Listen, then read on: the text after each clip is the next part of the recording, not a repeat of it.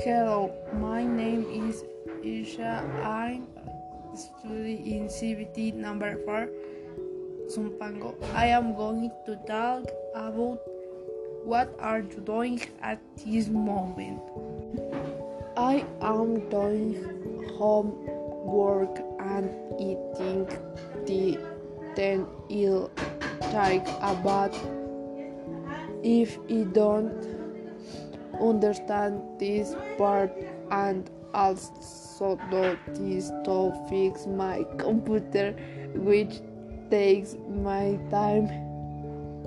It is all I believe. Thanks. Thanks. Um, God is all I'm doing. Um, friends, thank you for listening. Thank you thank you for doing